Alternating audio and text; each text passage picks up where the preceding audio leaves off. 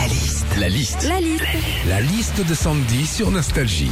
Alors, qu'est-ce qui se passe quand on prend l'autoroute La liste de Sandy. Ah ouais, quand on prend l'autoroute, déjà on passe au péage, hein, Philippe. Et quand euh, t'as le badge, c'est cool, hein. Tu prends Ah ouais. la voie, t'es les péages, tu bipes, ça t'évite la queue.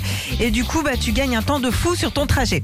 Enfin, non, tu gagnes pas un temps de fou parce que devant toi, tu tombes toujours sur un mec qui a Hmm. pris la voie, t'es les péages alors qu'il a pas le bip. hein. Oh là là là, là, celui-là. là. Quand on prend l'autoroute aussi, ça arrive euh, bah, qu'on se fasse euh, flasher. Et quand on se fait flasher, on a une manie, hein, c'est que pendant quelques kilomètres, on roule beaucoup plus lentement. On se met euh, direct sur la file de droite. On a même, on est même en dessous de la limitation, hein, ce qui est quand même euh, hyper dangereux.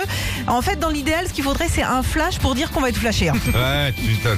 Enfin, quand on prend l'autoroute, on s'arrête aussi sur euh, des aires d'autoroute. Alors, soit pour faire un petit pipi, soit pour faire un petit popo. Caca.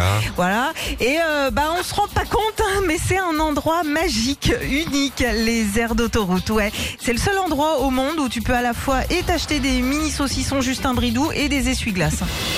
Retrouvez Philippe et Sandy, 6h-9h sur Nostalgie.